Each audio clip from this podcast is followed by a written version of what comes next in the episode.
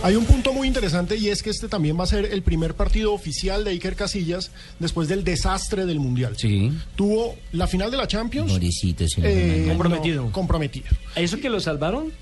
Sí. Que ganaron. Exactamente. Donde- donde- donde en la final de la no. Champions, comprometido. En el Mundial, una actuación lamentable. Hoy Iker Casillas dijo que está en un momento complicado, pero que él es un profesional. Que no está en su mejor nivel. Y, Exacto. y en el amistoso contra el Manchester también se comprometió Uy, sí, con tres goles.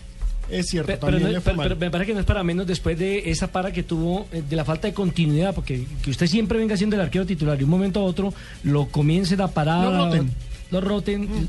Para un arquero sí que es complicado la rotación. Claro que no sa- saldrá Juan Carlos Osorio a decir en Medellín que no, o, o JJ, pero me parece que el puesto donde menos rotación debe haber es el del portero. Y precisamente Ancelotti habla sobre la continuidad de Iker Casillas en el arco blanco.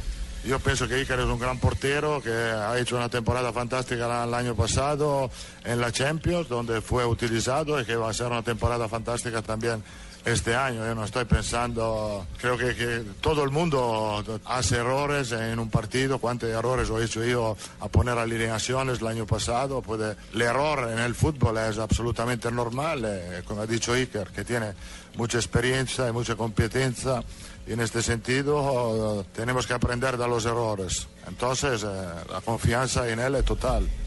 Así como también la confianza eh, que tiene Ancelotti también en, en, eh, Cristiano Ronaldo, sin duda, el referente del Real Madrid, que dice Ancelotti que está muy bien físicamente.